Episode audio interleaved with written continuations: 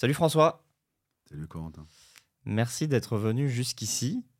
Tu connais le principe du podcast. Ouais. Euh, je reçois des gens qui font des trucs euh, qui sortent de l'ordinaire et euh, donc qui connaissent certains succès, et notamment entrepreneuriaux, mais pas que, et qui n'ont pas fait d'études classiques ou à proprement parler, etc.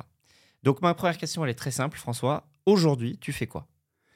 Alors aujourd'hui, je développe et je commercialise un, assistant vocal qui est dédié aux seniors. Et je fais ça depuis 8 ans maintenant. C'est quoi un assistant vocal? Alors un assistant vocal, c'est un, on va dire, alors pour parler euh, moderne, on va dire c'est un device, mais pour parler français, on va dire c'est un terminal euh, euh, et l'interface est vocale. C'est-à-dire Donc attends, ça ressemble à une radio, c'est ça? Ouais, ça ressemble. Alors les plus connus évidemment sont ceux de nos amis américains, euh, à savoir Alexa et Google Home. C'est-à-dire c'est des objets qui permettent d'obtenir des services en s'adressant à, à, eux vocalement, tout simplement. Ok. Donc aujourd'hui, tu fais ça, ça s'appelle comment? Il s'appelle Barnabé. Ok. donc tu nous raconteras un peu tout ça, comment t'en es arrivé là, etc. Mais d'abord, un petit flashback euh, dans le passé, tu as, 56 ans aujourd'hui, c'est ça Exactement. Donc un petit flashback d'une quarantaine d'années, si tu le veux bien. Euh, donc tu es ado. Euh, pourquoi tu fais pas d'études? Comment ça se fait? Est-ce que tu voulais pas faire d'études? Est-ce que tu pouvais pas faire d'études? Qu'est-ce qui s'est passé? Ouais. C'est marrant parce que, évidemment, j'avais un, un, petit peu travaillé avant, j'ai écouté tes podcasts. Et en fait, je dis donc, il va me poser la question. Et, euh, et la question, c'est est-ce que je pouvais ou est-ce que je ne voulais pas? Sincèrement, euh, on pourrait dire que je m'en souviens plus très bien. Mais euh, alors, d'autant que moi, j'ai un petit défaut qui est en même temps une qualité des, quand on est entrepreneur et qu'on fait de l'innovation, c'est que je vis dans le présent. Et j'ai toujours beaucoup de mal à me rappeler de ce que j'ai fait avant. Euh, et... Ah, donc ça va être dur aujourd'hui alors, avec moi.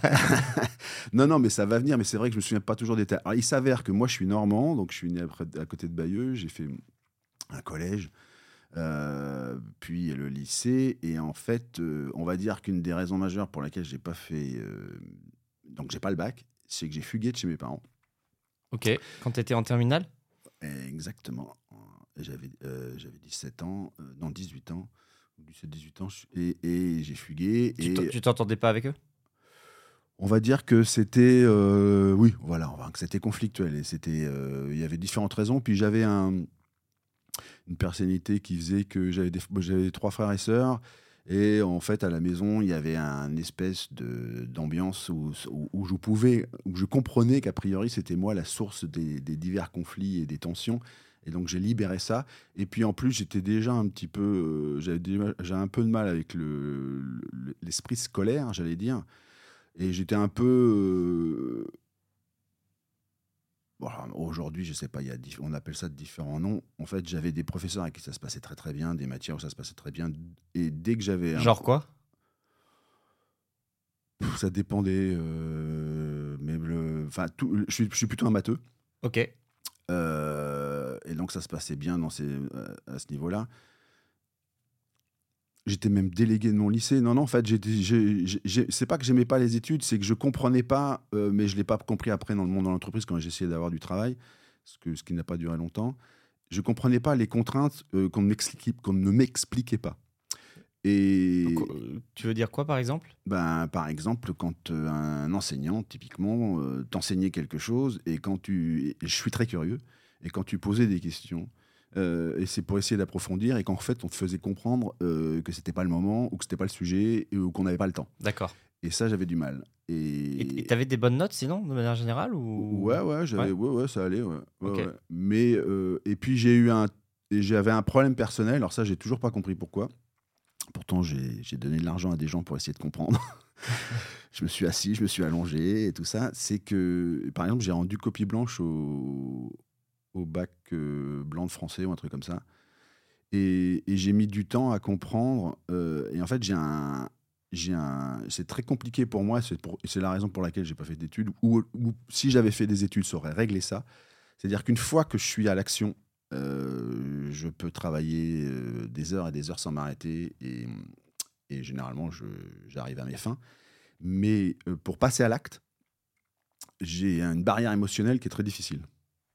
Ok, intéressant parce que souvent les profils d'entrepreneurs, c'est l'inverse.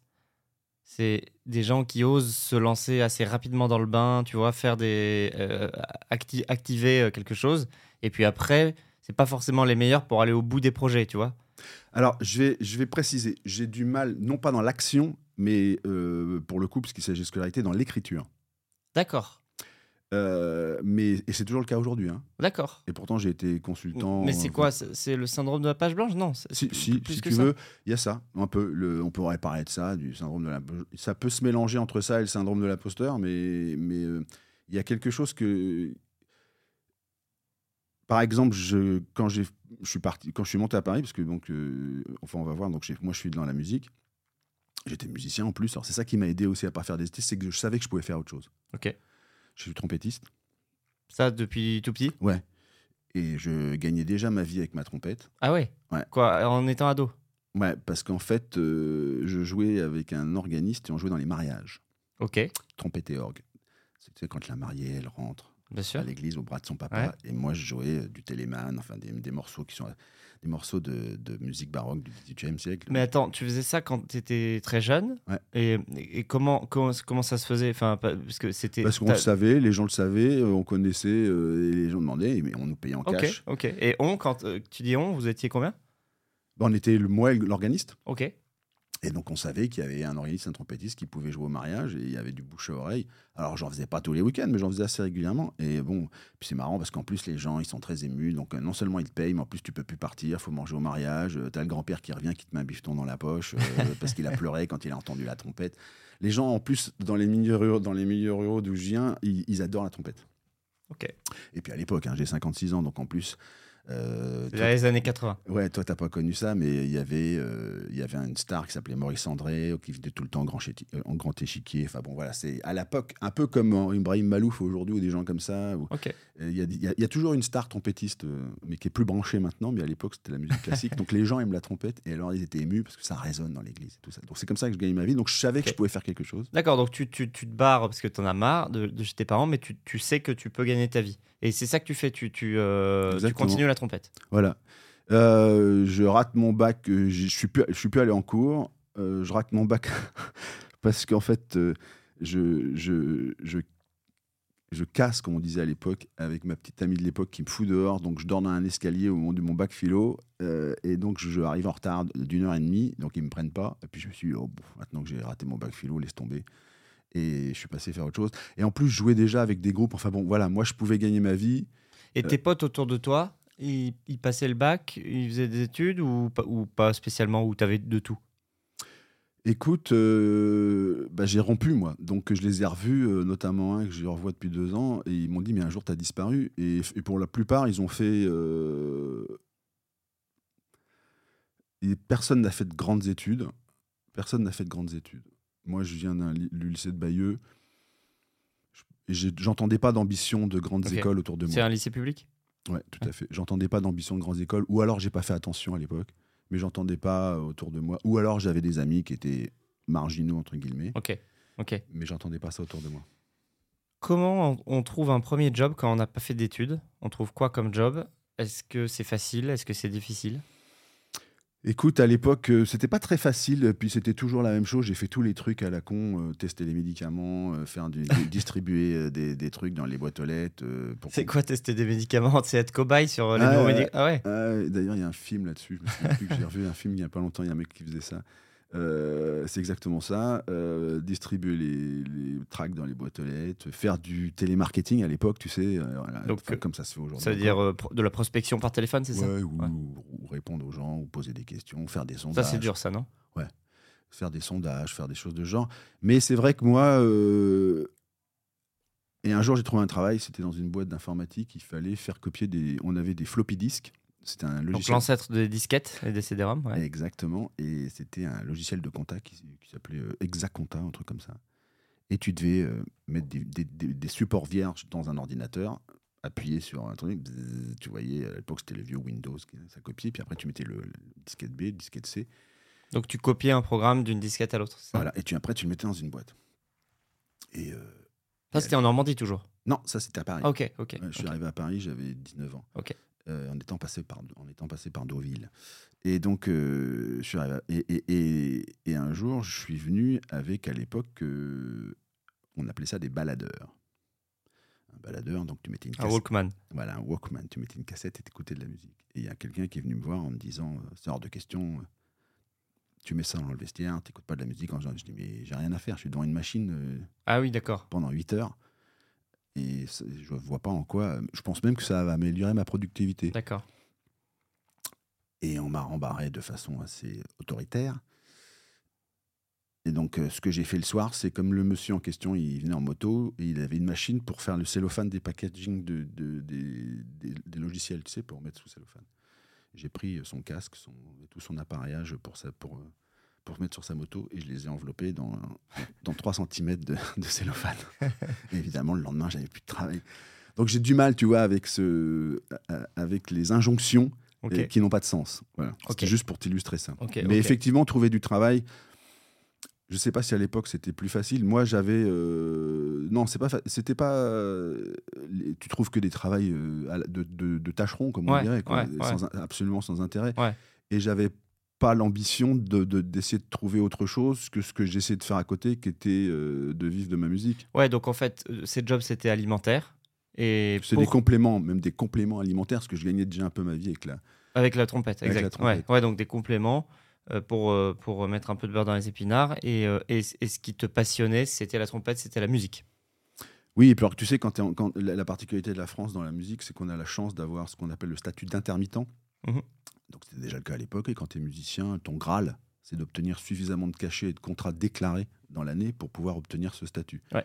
Et c'était ce que j'essayais de faire. Ok. Euh, ensuite, comment on progresse Euh, Tu vois, au, au sein d'une boîte, alors toi, c'est- toi, c'est pas ton cas, tu n'étais pas dans une boîte et tu pas suivi une carrière linéaire dans une boîte, mais comment justement tu te sors un peu de tous ces jobs euh, qui sont euh, plus, plus ou moins alimentaires, on l'a compris, vers quelque chose d'autre qui, est- plus, euh, euh, plus rémunérateur, plus intéressant, plus stable, plus long terme Euh, C'est quoi le déclic et c'est quand Ça arrive quand dans ta vie? Écoute, c'est. Il y a eu un tournant. D'abord, je. Je suis musicien. euh, je me rends compte que. je- donc, on joue avec des groupes de rock connus à l'époque. Je fais pas mal de tournées et du studio. Et, et je me rends compte qu'être enfermé dans un bus avec euh, que de la testostérone, euh, c'est-à-dire euh, des rockers, c'est pas mon truc. J'ai même commencé avec les négresses vertes. Je sais pas si tu vois ce que c'était que les, négresses- Ouais. les négresses vertes à l'époque. Et puis j'ai fait, dès, dès que j'ai compris qu'ils allaient avoir du succès, que ça allait partir partout, je leur ai dit écoutez les gars, j'arrête. Et, et ce jour-là, d'ailleurs, c'est là que j'ai compris qu'en fait la vie de musicien était, était pas faite pour moi. D'accord. Parce que tu n'avais pas envie d'être tout- tout- toute l'année sur la route en tournée, c'est ça? Ouais. Et puis, excusez-moi, mes amis- les amis musiciens, si vous m'écoutez, il y a beaucoup de musiciens, ils sont bas de plafond. Ah, Ils sont, ils sont monomaniaques. Enfin, souvent, comme dans des, pratiques artistiques, tu as des gens, ils sont curieux de rien. Euh, il un guitariste, il va te parler, euh, il va, tu sais, comme un mécano de voiture, il va te parler de la guitare XB1267 pendant trois heures. Euh, les trompettistes, même, hein, pareil, ça parle mécanique. Et euh, moi, j'avais déjà les, yeux et les oreilles ouvertes sur plein d'autres choses. Et donc, très vite, je- donc, je suis passé de l'autre côté. Je lui dis, je vais aller de l'autre côté et je vais faire, euh, je vais faire du management d'artiste. Euh, j'ai T'avais commencé. quel âge là? Là, j'avais 20 ans. Ah oui, donc très jeune. Ouais. Et, euh, et il s'avère que je, je rencontre un artiste. Coup de bol, je le signe chez euh, la maison Barclay, donc le, le- le label de Eddie Barclay. Donc ça veut dire que tu le mets en relation, que tu le marketes euh, euh, Oui, pour, le pour plaire à, la, à, à cette maison de disques. Exactement. Alors, quand tu fais du management, euh, à l'époque, et en général, tu es, l'intermédiaire entre l'artiste et le marché. Ok. Donc, tu essayes de trouver tout et de construire euh, tout, enfin, une, une espèce de logique et de, fin- et de trouver les bons, intervenants spécialisés chacun dans son métier et de les mettre dans l'ordre et en ligne de marche pour arriver au succès. Donc, c'est ça le management. hein. Et euh, un, peu comme dans, l'entreprise. Sauf que c'est toi qui construis, hein, j'allais dire, tous les prestataires. Euh, et le prestataire principal étant le producteur euh, qui, va, qui va signer l'artiste. Mais donc tu fais ça à 20 ans, mais tu, donc tu crées ta boîte alors? Non, bah, à l'époque, non, j'ai pas créé ma boîte, je savais pas. je savais pas du tout, donc j'ai fait manager. Et d'ailleurs, c'est comme comment tu facturais, comment tu gagnais ta vie, comment tu. Ah bah, c'est là que j'ai compris que j'allais pas gagner ma vie, que j'ai signé cet artiste chez Barclay, donc qui était, qui était une, donc le, label de Monsieur Barclay, qui était déjà décédé, qui était chez Philips à l'époque, qui est devenu Universal. Et puis je me rends compte que je manque de formation parce que justement, euh, avec l'artiste, ça se passe pas très bien et qu'en fait, un, contrat de manager, tu as un pourcentage comme un agent, et puis si un contrat s'arrête, bah, tu touches plus rien. Donc je trouve une formation à l'époque, qui a été la première formation qui a été mise en place, qui s'appelait Manager du monde de la musique, euh, qui a été créée à cette époque-là, donc il y a 30 ans, qui existe toujours. Et euh, c'était la première fois qu'ils faisaient ça, enfin c'était une expérimentation. je vois ça dans l'IB, et puis je fais le pas le concours d'entrée, mais enfin l'oral et tout ça d'entrée, et je suis pris. Donc ils nous mettent à 20 euh, dans un bled qui s'appelle Issoudun, parce qu'en fait le secrétaire de la formation professionnelle à l'époque était le ministre, était d'Issoudun, donc il avait mis le pognon là, et c'était chez lui qu'on allait, et on a fait ça pendant un an. Et j'ai obtenu un, je sais plus quoi, un truc qui est bac plus quelque chose équivalent, et je suis ressorti avec ce... Donc sans le bac, une formation d'un an de manager. Exactement. Ok où tu avais, elle pour le coup, là, euh, tu avais du droit, de la compta, euh, du, management de la production de spectacles vivants, management de la production, enfin, avec plein d'intervenants. Et un des intervenants, avec qui je sympathise, avait monté, euh, parce qu'on est bon, on est en 85 ou si je sais plus, avait monté un, le centre d'information du rock, qui est devenu après, enfin, qui était une institution emblématique dans les musiques actuelles. Et ils ont fait le premier annuaire et un premier magazine sur les institutions. De... Et, je ne sais pas pourquoi, il me dit, euh, tu veux pas... Et il crée un magazine qui s'appelait Yaourt. Il me dit, tu veux pas t'en occuper je dis, ça veut dire quoi t'en occuper? Ben, essayer de le vendre et puis de trouver de la publicité, des choses comme ça. Bon, j'ai dit, bah ouais, si tu veux, pourquoi pas? Pour répondre à ta question, euh, j'achète un fax. Je, euh, pour, pour les plus jeunes, euh, c'est l'ancêtre de l'email. L'ancêtre des, des, des, feuilles de papier. Voilà, et je m'inscris au registre du commerce. En me disant, de toute façon, je peux pas. Et j'achète un facturier avec des carbones. En me disant, je vais faire des factures à des clients, euh, il va falloir que j'encaisse et que. Et puis j'essaie de comprendre ce que c'est que la TVA, enfin, tout ce genre de choses. Et, et je commence comme ça. Donc en fait, c'est à la fin de cette formation, un des intervenants a dû, je sais pas, sentir un potentiel et c'est là où effectivement, je n'ai pas le problème avec l'action. Je ne savais pas du tout ce que c'était que la régie publicitaire, mais a priori, euh, j'avais les capacités pour le faire. Et je ne sais pas pourquoi, j'ai refusé.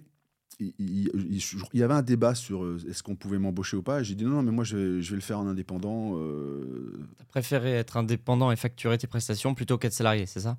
Oui, d'autant qu'ils n'étaient pas très clairs sur le sujet et qu'en priori, ils ne savaient pas très bien. Je dis, bah, c'est pas grave, je me lance, j'y vais. Après tout, j'ai envie, envie, de voir ce que ça donne.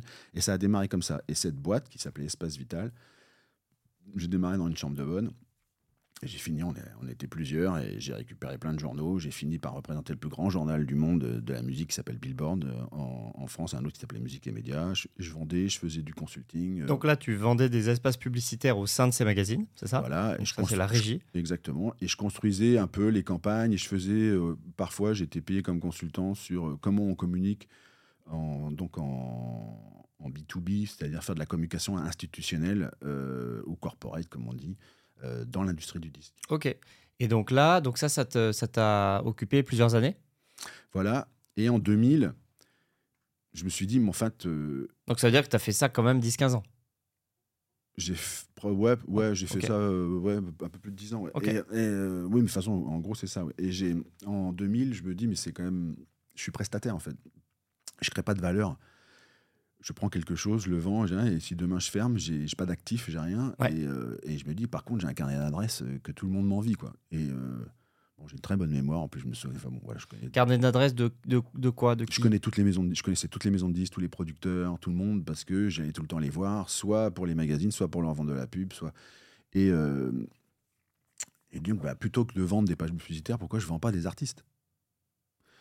Et comme j'avais une mauvaise expérience de manager où le contrat du management, tu as un pourcentage qui disparaît si tu n'es plus manager de l'artiste, je me dis, mais comment je peux avoir quelque chose qui dure dans le temps? Et je me rends compte qu'il y a un métier qui s'appelle le métier d'éditeur, donc éditeur musical, qui où, tu es attaché, où tu es attaché aux, compositeurs et aux auteurs, et tu, tu deviens ayant droit au même titre qu'eux, puisque contre le travail que tu vas faire, ils te cèdent une partie de leur droit. Pour la durée de la propriété intellectuelle, c'est-à-dire 75 ans. D'accord. Donc du coup, même quand ils s'en vont, au moins ce que tu as fait, si jamais ça marche pas tout de suite et que ça marche plus tard, ou qu'un enfin bon, je pourrais expliquer ça, eh bien, tu as, créé de la valeur. En fait, tu crées un, tu, tu crées un catalogue de droits Ok. qui, de fait, Ok. a de la valeur. Ok. Mais euh, ça consiste en quoi ce travail d'éditeur exactement? Alors, le travail d'éditeur, c'est euh, soit tu t'occupes euh, d'auteurs, de compositeurs ou d'auteurs-compositeurs ou de ce qu'on appelle artiste, c'est-à-dire auteur, compositeur, interprète. Et ça consiste, un, pour le coup, tu fais, es intermédiaire avec le marché entre l'œuvre et non pas l'artiste et le marché. Donc c'est pour ça que de toute façon, euh, à la différence du management ou de la production, tu ne peux travailler qu'avec des gens qui écrivent ou qui créent quelque chose, un créateur de la musique, du texte ou les deux. Et donc l'œuvre, tu, toi, tu peux intervenir dessus carrément, musicalement, artistiquement ou, ou Ah oui, pas? tout à fait. Bah, après, ça va dépendre de la personnalité de l'artiste, mais une des qualités d'un bon éditeur, c'est d'avoir euh, un- une connaissance, un carnet d'adresses, euh, une connaissance du droit, et, j'ai pas, enfin pas du droit, mais en tout cas de la structure de tout ce que c'est que le droit d'auteur et comment on défend ces choses-là, et euh, de savoir euh, coacher, j'allais dire, un auteur. Alors, il y a plein de façons différentes de le faire, soit pour, pour faire en sorte qu'il soit productif, euh, pour cette, un mot très important dans l'entreprise et donc forcément dans la musique, pour qu'il livre, surtout quand il a des devoirs euh, vis-à-vis d'autres gens. Et puis, euh, effectivement, euh, lui dire bah là, oui, c'est bien ton premier couplet, c'est bien ton refrain, mais enfin, vraiment, le deuxième couplet, tu t'es pas foulé, bah ouais, j'avais plus d'idées. Bon, bah alors, Donc tu es un peu le grand frère. oui, si tu veux, et puis tu trouves des co tu tu vas leur proposer des co-auteurs, tu leur dis bah ça ça va pas, faut que tu retravailles. C'est du c'est du management créatif, mais un peu comme un directeur de création dans une agence. hein. Tu vois, tu as les graphistes, les créatifs, ils sont là, ils font des trucs, ils disent non non ça va pas là, mais là il y a trop d'idées, tu gardes que celle-là, tu la mets là. Tu drives les, créa- les créatifs. C'est la, la même la même chose. Ok. Euh, Est-ce qu'il y a un moment, parce que là on comprend que tu as quand même euh, eu une carrière euh, intéressante dans ce milieu-là de la musique et, et pas justement comme artiste au début, mais ensuite manager, éditeur, enfin plein de choses. Est-ce que c- est-ce qu'il y a un moment où ça t'a handicapé de ne pas avoir fait d'études?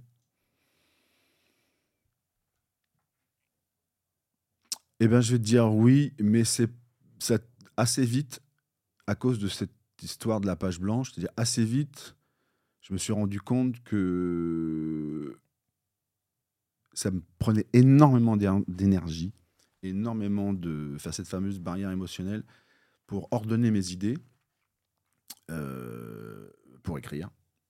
Et, je voyais, le, quand je voyais des gens travailler, euh, par exemple, j'ai une femme avec qui je suis depuis longtemps qui est. Moi, je l'appelle le génie civil, qui est une, qui a un cerveau euh, incroyable. Et je vois la, la rapidité d'exécution et de mise en ordre de ces, de- de- de- de- des idées. Elle a fait des études? Ouais. Ok. Euh, et c'est vrai que longtemps, euh, ça m'a même construit un peu, par, quand, alors que j'étais, j'étais légitime et j'avais un syndrome de l'imposteur parce que justement, je me disais, j'avais ce complexe de ne pas savoir forcément. Alors ça m'a pris du temps, c'est d'ailleurs pour ça que je suis allé vers le consulting parce que ça m'a obligé à faire des pitchs, ça m'a obligé à écrire, ça m'a obligé. Et j'ai tellement été complexé que ça qu'aujourd'hui, je suis plutôt rép- réputé pour avoir un esprit de synthèse, c'est-à-dire qu'une capacité d'écoute et au contraire une vraie capacité, mais qui me prend beaucoup d'énergie. Alors j'ai appris avec le temps qu'en fait, a priori, ça prend autant d'énergie à des gens même qui ont fait des études, parce que savoir résumer en quelques mots euh, ce qui s'est dit euh, ou, une pensée ou une action. Mais euh, oui, ça m'a handicapé dans ce sens-là, parce que, euh, et puis parce que aussi, euh, moi, il y a les années, les années 80, 90, 2000, c'est les grandes années, les grandes écoles et compagnie, et, c'est vrai que, ben, dire, le monde de l'entreprise et la société te renvoie toujours à quelque chose qui fait que tu n'es pas forcément à ta place. Alors, il s'avère que j'étais dans le monde de la musique, donc le monde artistique, il y a moins ce problème-là, et on le voit, il n'y a pas du tout. Mais comme j'a- comme j'aspirais et que je travaillais avec un, un peu. Et puis après, enfin, si, ça été- en fait, je me suis retrouvé devant ça quand sont arrivés les gens des grandes écoles dans le marketing et dans le. D'accord. Ça, c'était dans les années 2000. Ouais. Et, et- Avant, tu n'avais que des saltimbanques, et dès les années 2000, des profils comme toi sont arrivés musique. Des, des directeurs marketing, Ok. et, et ça, ça c'est ça qui a changé. Ok. Et, euh, est-ce qu'il y a justement des moments où tu ressentais une gêne, une honte de ne pas avoir de diplôme et comment tu t'en départis? J'ai jamais, eu- jamais eu honte. Et euh, mais j'ai, c'était plutôt le problème de la légitimité. Ok. C'était pas la honte, c'était le problème de la légitimité parce que assez vite, ce qui est complètement stupide, c'est vrai que j'avais des, des interlocuteurs bah, qui, étaient des, qui, étaient des, qui étaient des patrons. Puis en plus, moi, comme j'ai, quand j'ai fait ça assez longtemps, à l'âge de 30-35 ans, moi, je parlais avec les directeurs de label euh, qui dirigeaient 300 personnes. Et ça leur posait pas de problème. Mais moi, j'avais un problème de légitimité. C'est ce sujet-là, c'est pas le sujet de la honte, c'est vraiment le sujet de la légitimité. Et est-ce que c'est devenu ensuite une sorte de fierté, justement, d'avoir quand même réussi à faire plein de choses, toutes ces choses, sans avoir fait d'études? Oui, bah, d'autant que maintenant je suis professeur en M2 dans, dans deux, trois écoles. Donc, ça, c'est euh, drôle. Parce que donc, ça veut dire que tu enseignes à des bacs plus 5 et alors que toi, tu n'as pas le bac. Exactement. Euh, c'est marrant ça. Ouais, c'est marrant. Et ça a été très intéressant. J'ai commencé il y a ça il y a 5 ans. J'ai hésité. Toujours problème de légitimité.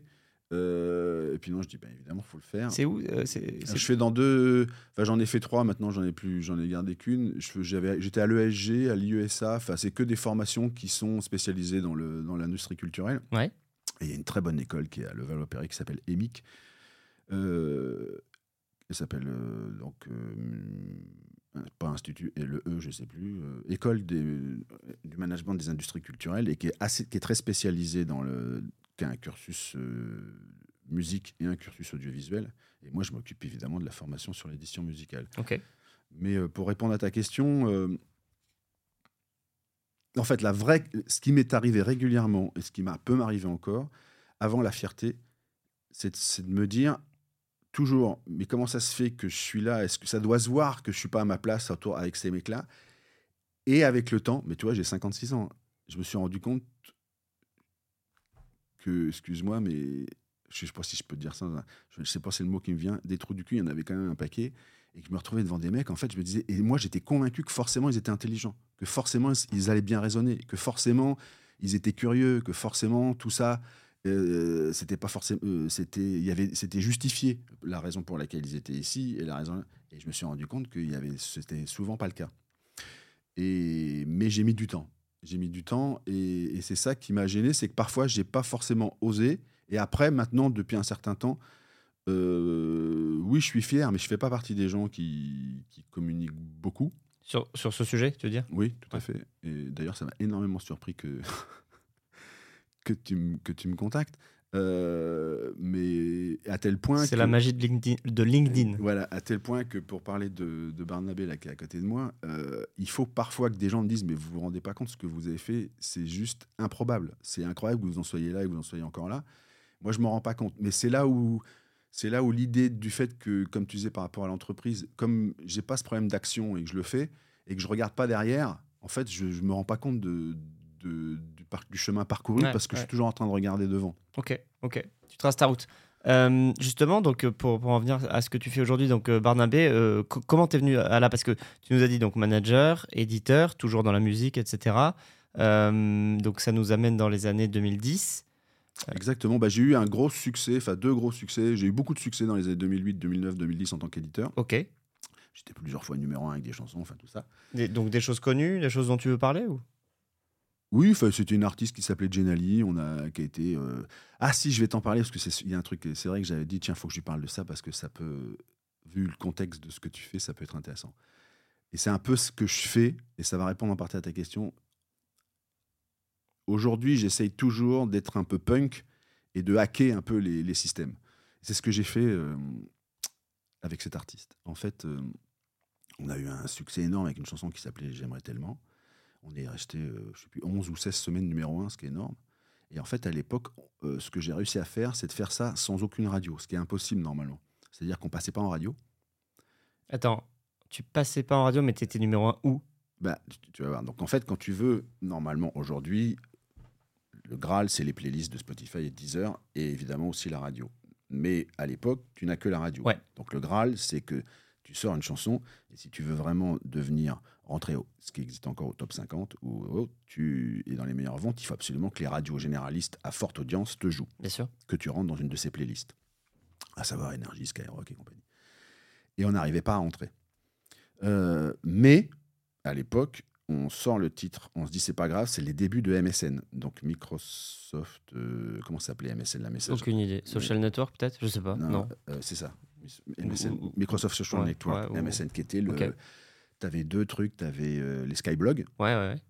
de, de, Skyrock, enfin de Skyblog, et tu avais MSN qui était le premier. Ouais, la messagerie, ouais, bien sûr. On rentrait chez nous, euh, on allait discuter avec nos potes sur MSN, je me rappelle. Exactement. Et en fait, on prend un mec, à l'époque, maintenant qu'on appelle ça un community manager, et dit tu, tu, te débrouilles, mais tu fous ça tu, sur MSN, il faut que les gens en parlent. Ouais. Euh, un. Et deuxièmement, euh, je trouve un, un artiste chinois euh, qui faisait du, du, du menwai, comme on appelle ça, c'est du manga chinois, et que j'arrive à convaincre de faire le clip de la chanson en question, ce qui donne un clip qui a tout de suite eu, énormément de succès. Parce qu'il était différent, il ressortait? Complètement différent, c'était de l'animation. Dans un style un peu manga, mais un peu différent. Enfin bon. Et, et donc, ce qu'on a fait à l'époque, c'est que le, le CD avait pris le pas et le vinyle et les, les singles étaient en train de disparaître mais le marché était encore là. Et donc on a fait un pari. On a dit, quand on a vu que chez MSN et que dans, en télé, le clip commençait à marcher et que sur MSN, euh, et donc surtout, on, s'est retrouvé avec fin août, mais à l'époque on s'en rend pas compte, mais on avait un million de vues sur YouTube. Ok, ce qui était énorme à l'époque. à l'époque c'était énorme. là tu parles de 2008 Ouais, 2008 ou 2009. Ouais, donc ça fait seulement quelques années que YouTube existe. Voilà. Et dit, ben, on n'a pas de radio, c'est pas grave. On sort le truc, il faut, faisons confiance à la communauté, ils vont vouloir la chanson. Donc on sort la chanson et on devient numéro un, mais dans la semaine, sans rien. Et tout le monde se dit, mais c'est quoi mais ce attends, truc attends, numéro un de quoi Des ventes.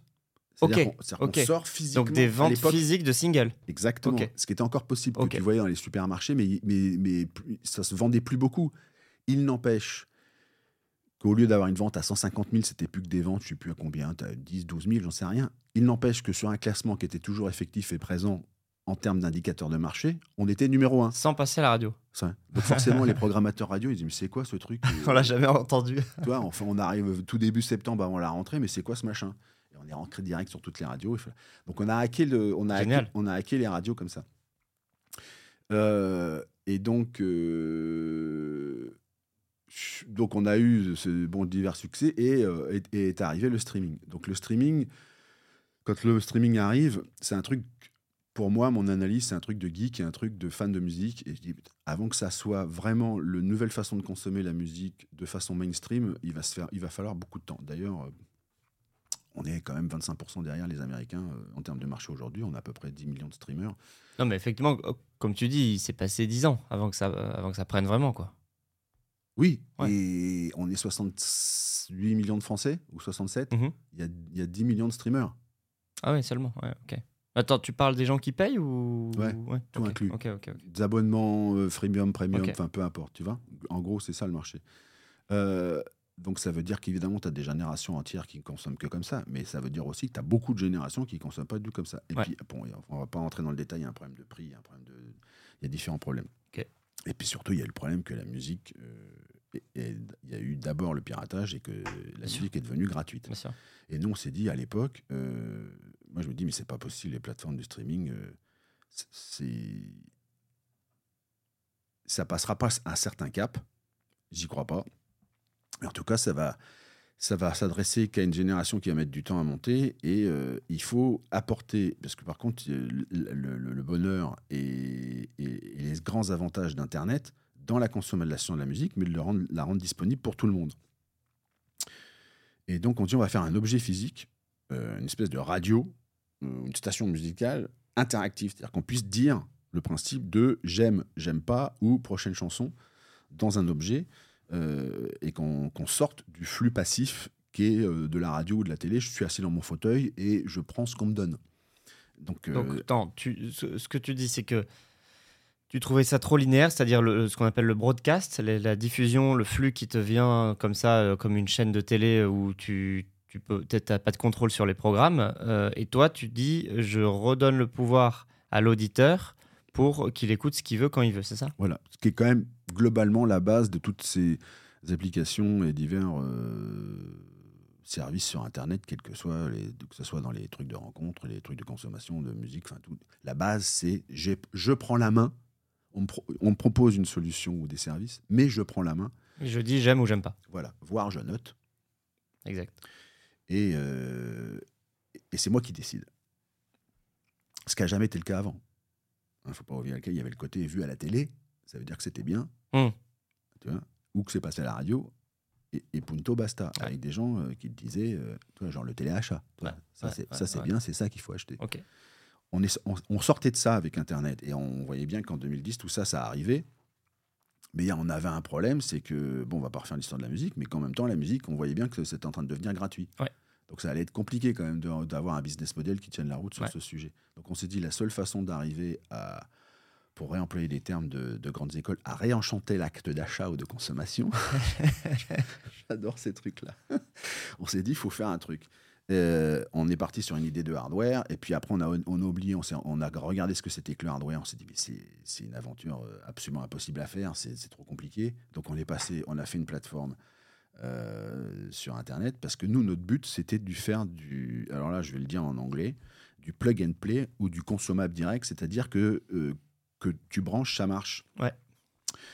Euh, tu n'as pas besoin d'avoir un objet autre, avoir un téléphone ou avoir un ordinateur, ou, ça, ou à l'époque d'avoir de la musique sur un autre. C'est-à-dire que tout devait être les- avec les droits embarqués dans l'objet. Mais attends, parce que ça, c'est bien beau sur le papier, mais co- comment tu fais? Parce que la musique, il faut bien qu'elle vienne de quelque part. Exactement. Et c'est d'ailleurs pour ça qu'on est, unique, c'est que j'ai réussi à faire ça. Ça m'a pris 4 ans. Un, euh, faut pas que je rentre trop dans le détail parce que c'est quelque chose que, évidemment que je connais bien. Mais le problème, c'était les droits, bien évidemment. Quand tu veux monter une plateforme de streaming, donc, juste pour, donc on a monté cette station musicale connectée et dans cette station musicale connectée, c'est-à-dire un terminal, quelque chose qu'on fabrique, euh, on mettait, on voulait qu'il y ait la plateforme de, mu- de musique, donc euh, de, de- soit intégrée dans l'appareil et que tu le branches et tu dis, euh, joue-moi de la musique. Ouais, t'as pas besoin, en plus d'avoir un ordi ou un téléphone, euh, T'as besoin de rien. t- t'as- t'as- ce boîtier, il est autonome. Tu n'as besoin de rien et tout ça est légal. Donc tu dois convaincre les ayants droit de pouvoir le faire. Tu dois. Donc les ayants droit, c'est C'est- ceux qui ont les droits, donc c'est les maisons de disques, c'est ça? Ah, Alors il y en a deux.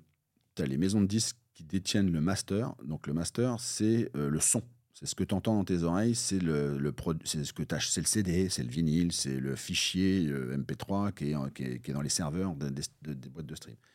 Mais pour pouvoir enregistrer quelque chose, et là tu vas reconnaître le métier que je faisais avant, il faut une œuvre. Il faut que quelqu'un ait écrit quelque chose. C'est mieux. Donc ça, la SACEM, les auteurs-compositeurs, c'est des ayants droit.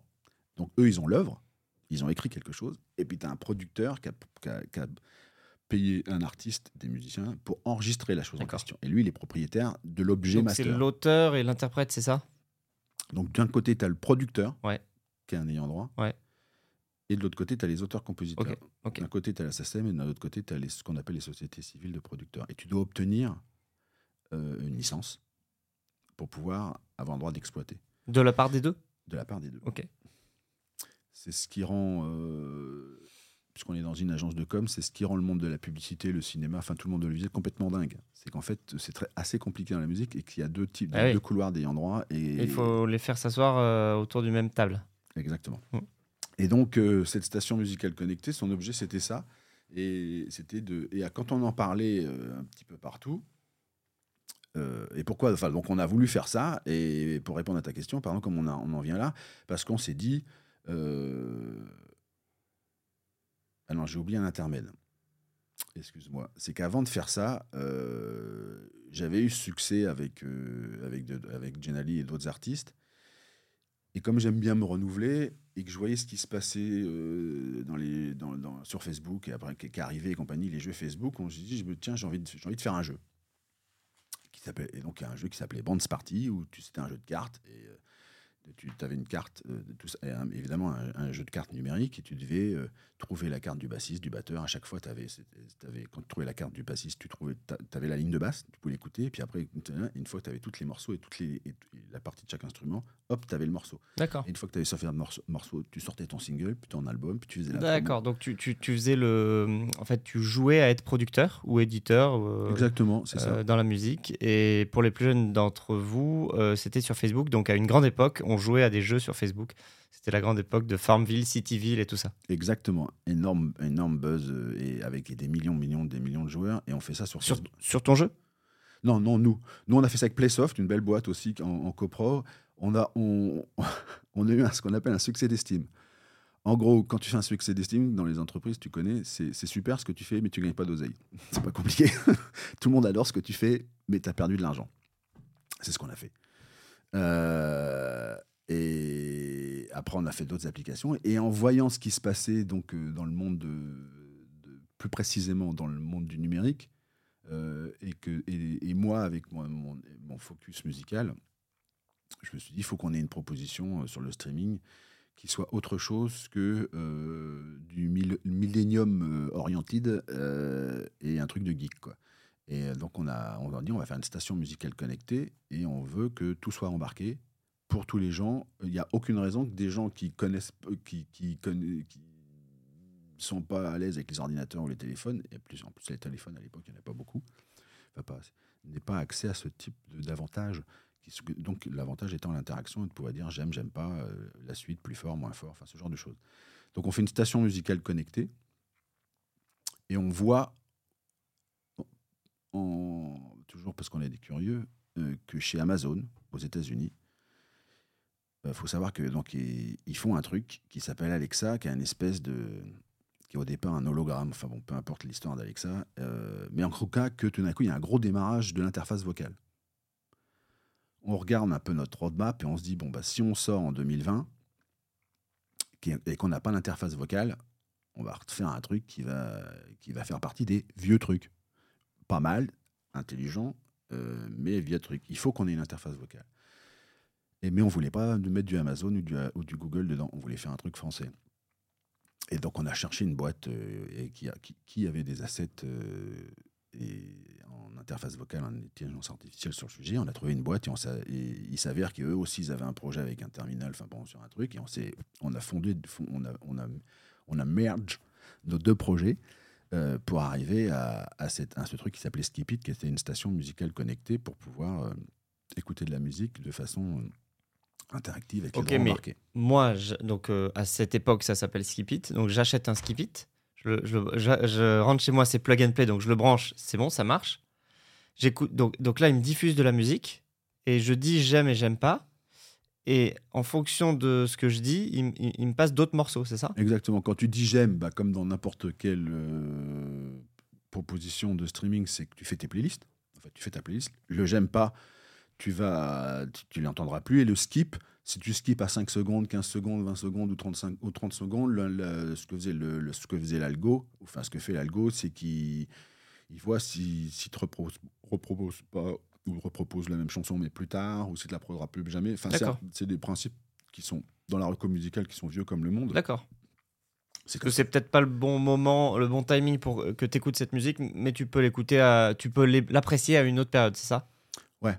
Il faut savoir que faut pas me lancer là-dessus parce que c'est passionnant. Hein. Euh, il y, y, a une radio qui s'appelle Pandora aux États-Unis, qui a été très connue. Voilà, et donc euh, c'est le principe de Pandora par exemple, c'est qu'ils ont donc il y a tout un problème, il y a toute une problématique évidemment de tagging des titres avec euh, en il y a 400 mots clés, enfin bon, tout, ce genre de choses. Et le principe, c'est de savoir à quel bon à quel moment je dois proposer la musique pour une, écoute optimum. Ça, faut savoir que ça vient de la ce qu'on appelait, tout ça a été inventé par des gens du marketing des années 50, notamment un ancien capitaine euh, américain qui a monté une société qui s'appelait Musac, qui a inventé la musique, ce qu'on appelle la musique d'ascenseur. Euh, ou, après on appelait la musicomètre ou la musique d'illustration. C'est-à-dire, vous savez, aujourd'hui, quand vous êtes dans un hôtel ou dans un ascenseur, où partout il y a de la musique. Ben, il y a un monsieur dans les années 50 qui était un ancien capitaine de, l'armée qui s'est rendu compte que les, que les gens s'ennuyaient dans l'ascenseur ou dans les halls d'hôtel. Et il, il s'est dit pourquoi on ne met pas de la musique? Pour ça qu'on a appelé ça de la musique Pourquoi on met on, fait pas un habillage musical de tout ça? Et en fait, c'est lui qui a inventé les moods. Et les études marketing de l'époque, à l'époque, il venait vendre de la musique à des entreprises euh, comme General Motors, n'importe quoi, en leur disant si vous mettez cette musique-là à 14h quand ils rentrent du déjeuner, ils vont être plus productifs. Si vous mettez tout ça. Enfin, donc tout ça a été déjà. Déjà théorisé dans les années 50. Oui, en fait, Spotify, tous ces gens-là, quand ils arrivent avec le concept des moods, des playlists, machin, tout ça, ça existe déjà. Ok. Tout ça, ça existe dans, le, dans un. Toujours la même histoire. Hein. Tout un éternel recommencement. Voilà. Non, mais je dis ça parce que c'est, comme tu dis, tu l'as dit plusieurs fois pour les plus jeunes de tes auditeurs, c'est intéressant de se rendre compte qu'il y a une continuité et que y a, la disruption n'est pas si n'est pas disruptive, n'est pas si disruptive. Exactement. Et euh, la, grande disruption du streaming, c'est je veux écouter telle chanson. Ce qu'on ne peut pas faire, nous, avec euh, ben, nous. Tu peux dire, je peux écouter du jazz, du rock. Et alors, pourquoi tu. Pourquoi justement on peut pas le faire? C'est un choix délibéré de votre part ou... C'est une question de droit. Ça coûte. Euh, tu es peut-être au courant que Spotify, Deezer et autres ne gagnent toujours pas leur vie. La raison pour ne gagnent toujours pas leur vie, c'est que le pourcentage qu'ils doivent donner aux producteurs et la SACM est très très très élevé. Euh, pour plein de raisons. C'est beaucoup moins cher si tu suis ce qu'on appelle une loi qui s'appelle le DMCA, c'est-à-dire si tu prends euh, si, tu, si tu ne peux pas euh, avoir une proposition qui, en gros, dégrade la possibilité d'achat de l'objet puisque tu peux demander la chanson. Si tu dis je voudrais écouter du, du je sais pas du Ben Harper ou je voudrais écouter euh, Ariana Grande ou je, ou je voudrais écouter du jazz, en fait tu dans un cas tu vas payer, tu vas donner entre 60 et 70% de tes revenus aux, aux ayants droit. Dans l'autre cas, tu vas donner plutôt autour de 20. D'accord. Donc il y a une question de business model. Donc ce que tu es en train de dire, c'est que euh, si moi, le client final, l'auditeur, je dis à Spotify ou à toutes ces plateformes, je veux juste écouter du jazz. Et qu'ils me poussent euh, une chanson de jazz, ça va leur coûter 20 centimes à reverser aux ayants droit. Par contre, si je dis je veux écouter telle chanson de Bob Marley ou, d'un autre artiste, euh, ils vont, ça va leur coûter 4 fois plus, qui vont, qui vont reverser 70 ou 80 centimes aux ayants droit, c'est ça? Tout à fait. Sauf qu'ils ont, ils, ont, à part Deezer qui l'a fait un petit peu avec leur radio au début, ils ont abandonné le modèle euh, à 20 centimes. Qui est, bon, c'est pas le cas, hein, mais, c'était ton illustration est parfaite. Ils pour plein de raisons et pour des raisons plus ou moins obscures, mais en fait, ils ne sont que sur le modèle à la demande. Euh, or, euh, et pour conclure sur ce sujet, notamment avec dire, le public, le grand public, les gens ne savent pas ce qu'ils veulent écouter. Donc c'est payé très cher pour une proposition de valeur qui va concerner, euh, allez, je vais faire un anglicisme pour faire plaisir à ton nom, un corner case. Euh, pour, euh, pour, voilà, donc tu as la majorité des gens ne savent pas. Et d'ailleurs, moi qui suis un énorme consommateur de musique et une culture musicale pas trop mauvaise, il m'arrive très souvent à des moments, je vais écouter de la musique et en fait, je ne sais pas ce que je vais écouter. Parce que sur le moment, soit il faudrait que je me pose et que je réfléchisse. Ça arrive à tout le monde et ça arrive encore plus aux gens qui ne savent pas. Quoi. Mais donc, dans ce cas-là, donc tu fais comme tout le monde, c'est-à-dire tu ouvres effectivement soit ton Spotify ou autre euh, et, tu mets, euh, et tu mets lecture aléatoire ou tu, ou tu lances une playlist, c'est ça? Tout à fait. Ou euh, où je mets, comme je le faisais déjà à l'époque les premières plateformes quand c'était pas du streaming. Vous, si vous aimez euh, Paul McCartney, ah ben on, va vous, on va vous proposer un copain, lui, il s'appelle John Lennon, ce qui était quand même la recommandation de, mmh. très basique. Mmh. C'était ça l'idée. Ouais, c'était Genius de Apple au début. Euh, voilà, ce genre de choses. C'est-à-dire, bon, ben, on pense que si tu aimes ceci, on pourrait te pousser cela. Exactement quel logiciel de la de, de, des, des, comment dirais des plateformes de marché, euh, enfin des, des boutiques en ligne, que si tu as, si as, acheté ceci, alors pourquoi tu n'achèterais pas cela? Soit parce que c'est associé comme accessoire en complément. Ça, c'est des, des principes de qui existe depuis toujours, et évidemment euh, dans la musique.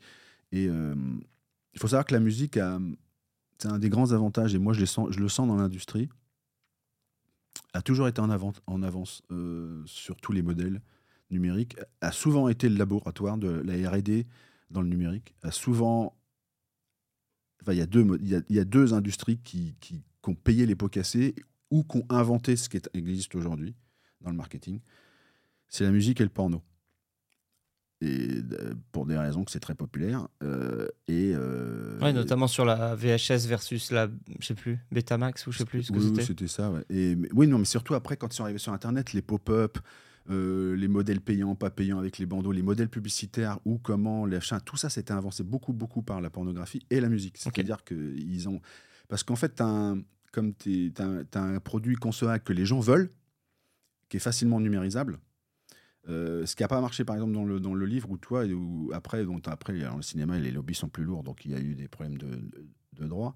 Donc la musique, as toujours on, est très, très, on est très très bon en marketing.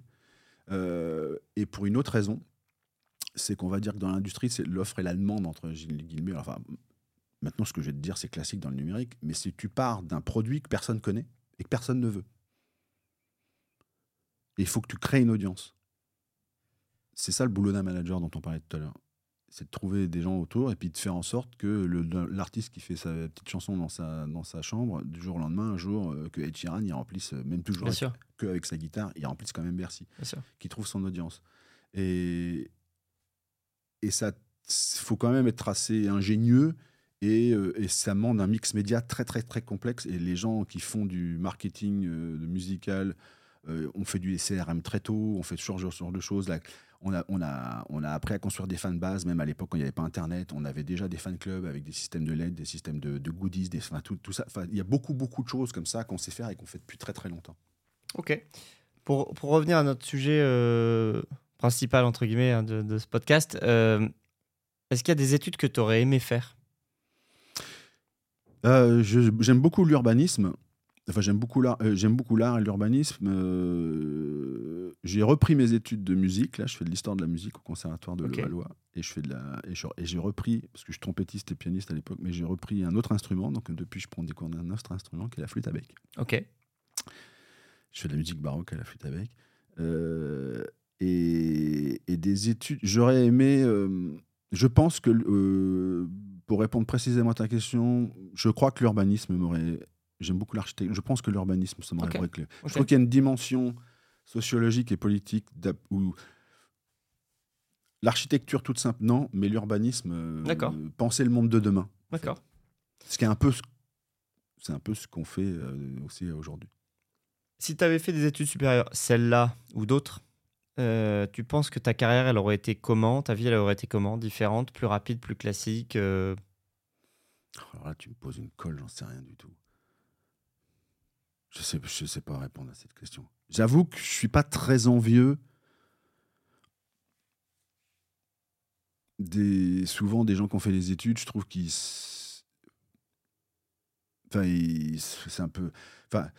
Quand ils, arrivent, quand ils arrivent à s'en défaire, parce que bon, évidemment, quand tu as 56 ans, tu commences à connaître pas mal de monde et tu côtoies des gens et tu en as côtoyé. Et c'est vrai que tu as des gens qui arrivent à s'en défaire et, qui, et dont c'est évident que ça leur a fait gagner du temps et c'est évident qu'ils sont à leur place et qu'heureusement qu'ils ont fait des études et qu'heureusement qu'on a, la chance de les avoir à tel endroit.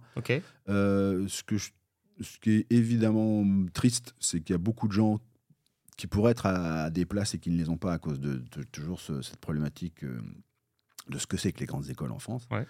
Euh, mais alors moi, j'en ai absolument aucune idée. J'en ai absolument aucune idée. Ok. T'as des enfants? Ouais, j'ai une fille. Tu la pousses à étudier ou pas? Elle a quel âge? Elle a 13 ans. C'est marrant que tu me dises ça. Alors, ce matin, elle vient de m'apprendre qu'elle voulait faire du grec. Du grec? Étudier le grec au collège? Ouais, Elle, est, elle a 13 ans, elle est en quatrième, elle fait du latin. Et, et je te, et ça va répondre à ta question. Et le sujet dans ce moment, c'est qu'elle veut présenter Louis le Grand. Et, alors, donc, attends, Louis le Grand. S'il y a bien un mec qui en a jamais parlé, c'est moi. Louis le Grand, pour ceux qui ne savent pas, c'est un lycée très prestigieux à Paris, euh, dans Rive Gauche, euh, dans le 5e. Ma fille s'ennuie au collège. Euh, pour tout dire, bon, je peux le dire, même dans un podcast, c'est la première de sa classe, mais elle, s'ennuie. Elle a, elle, a, elle a vu, et elle a entendu parler, et puis on a qu'en fait, il y a des endroits où elle ne s'ennuierait éventuellement pas, et où elle apprendrait tout le temps. Ok. Là, elle est en quoi? En quatrième? Mais euh, Et donc, toi, donc finalement, ce que j'ai euh, l'impression de comprendre, c'est qu'elle, elle est assez motivée par les études, elle aime bien.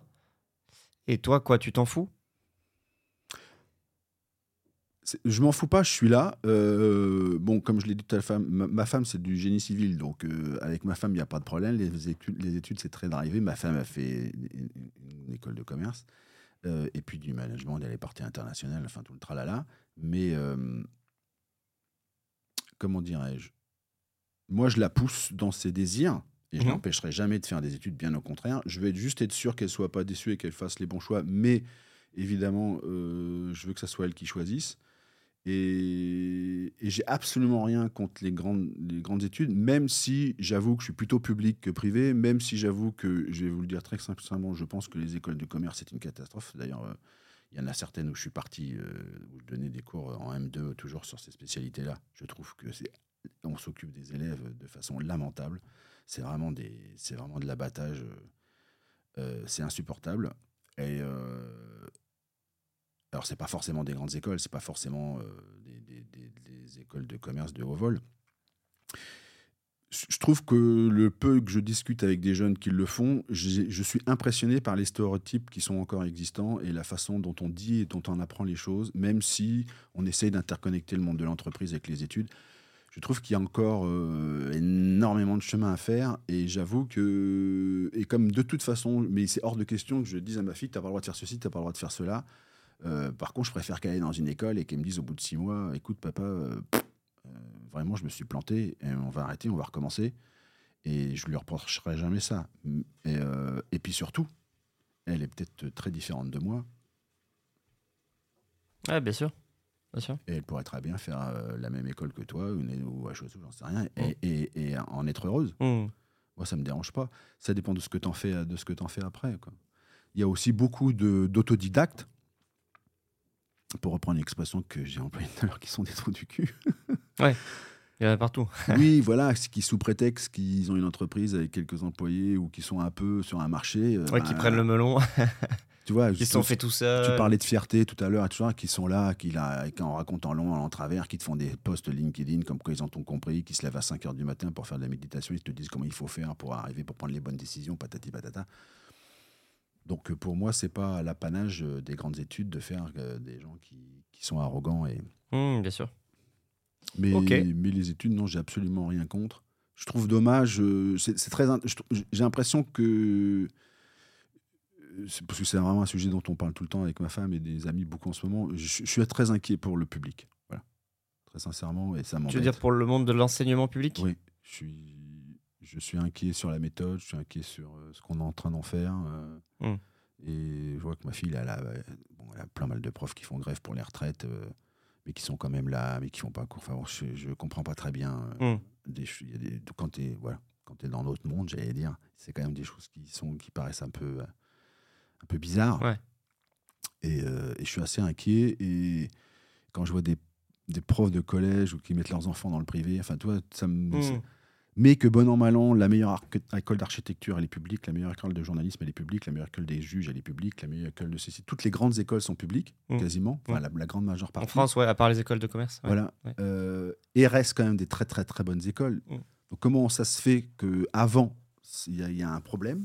Avant, tu veux dire au primaire, au collège, au lycée, c'est ça? Avant le, avant Il y a quelque chose qui, est assez patent. Et donc, comment, c'est qui qui va, qui rentre dans ces écoles finalement? Est-ce que ça veut dire que sur le plan sociologique, euh, là, le coût de ce qu'on essaye de faire ou qu'on essaie de faire depuis 30 ans, comme pour euh, la mixité sociale, bah, je sais pas si on va y arriver, parce que hmm. pour l'instant, euh, bah oui, faut vraiment, faut vraiment, compliqué. faut vraiment un coup de bol et un bon cerveau pour y arriver, quoi. Euh, ça a l'air très, assez compliqué, et je, trouve, je trouve ça dommage.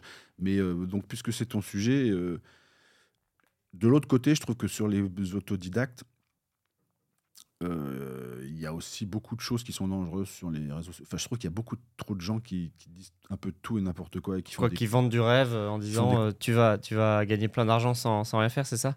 Oui, il y a ça. Puis il y a surtout aussi, tu sais, sur le, le coaching personnel, les, toutes les conférences sur euh, comment réussir les bons choix, les mauvais choix, enfin tout ce genre, des roadmaps, des, des méthodes. Très sincèrement, euh, la seule façon, ce qu'on disait tout à l'heure, la seule façon d'y arriver, c'est de, de, mettre deux tréteaux, une planche et de monter dessus. Il hein. faut y aller, quoi. Mmh. En France, c'est pas facile. T'as pas le droit de te planter. Donc, Mais ce serait quoi, du coup, ton conseil, toi, par rapport à tout ça? Pour euh, conclure d'ailleurs ah, Tu vois, à quelqu'un. Euh, Monter des boîtes. Enfin, quand on a envie, il faut y aller. Donc, à un jeune qui aujourd'hui a 16 ans, 18 ans, 20 ans, 22 ans, peu importe, qui, est dans, ces âges-là et qui ne sait pas trop s'il doit faire des études, pas faire des études, euh, se lancer dans un projet, qu'est-ce qu'il va faire comme carrière de sa vie, machin, etc. Toi, tu dis. Faut faire. Fais. Fais. Faut faire. Faut faire quitte à défaire, c'est pas grave. Tout le chemin que tu auras parcouru, de toute façon, ce chemin-là, c'est évidemment quelque chose qui t'aura construit, même si c'est dans un échec, euh, il faut faire. Les noms, les noms sont largement aussi constructifs que les oui. Moi, ce qui m'a, tu, tu m'as posé la question de savoir si je regrettais ou ce qu'a plus les grands choix de ma vie, c'est quand j'ai dit non. D'accord.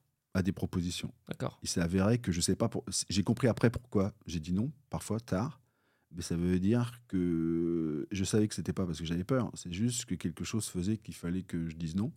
Parce que les oui, j'ai pas besoin de les dire, c'est moi qui fais. Donc, euh, euh, les oui, je le veux. Mais savoir dire non, euh, je pense que c'est très structurant. Et donc, essayer quelque chose, des études, enfin n'importe quoi, une voie, et puis dire non au bout de six mois, comme je le disais. Ouais, donc c'est ouais, essaye, vois si ça te plaît, si ça te mène quelque part, et si ça te mène pas quelque part, reste pas par défaut dans le truc, et va faire autre chose. Oui, il faut pas avoir peur, il faut recommencer. Et surtout, faut pas. il n'y a pas de honte. euh, Il y a des gens qui sont très doués avec des boîtes à 22. Il y a des gens qui, qui mettent 10 ans. Mm. Et euh, c'est pas, c'est pas un souci. Enfin, je- voilà, j'ai écouté les histoires de tes podcasts. On voit bien que les chemins sont très divers. Et euh, il n'y a qu'une seule façon hein. c'est d'essayer. Parce que quand tu essayes, tu fais des rencontres. Et ça, c'est l'autre grand point c'est qu'on n'arrive pas tout seul.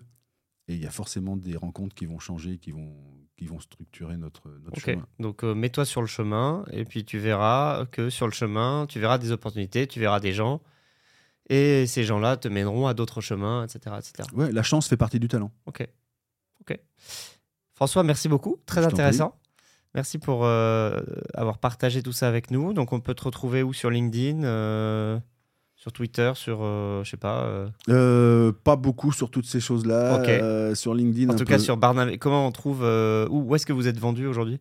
Euh, on a un site qui s'appelle barnabé.service avec un S à la fin, barnabé.services. Donc c'est un Ok. www.barnabé.service. Et bientôt, j'imagine, euh, vendu dans d'autres endroits, d'autres points de vente? Non, on est en B2B2C en fait, nous. Donc on ne se vend pas en magasin, on passe par les intermédiaires qui sont. Parce qu'aujourd'hui, donc cet, euh, cet assistant vocal est dédié aux seniors, donc on travaille avec euh, les gens du, qui, qui- qui ont les seniors pour clients, notamment les euh, sociétés d'aide à domicile, les résidences seniors, enfin D'accord. tout, tout, tout, D'accord. tout, tout ce qui aide les gens à rester chez eux. Bah, si vous avez donc des euh, gens autour de vous que ça peut intéresser, bah, allez voir barnabé.service. Merci à tout le monde d'avoir euh, écouté cet épisode et puis euh, à très bientôt pour un prochain invité. Salut François. Salut Corentin.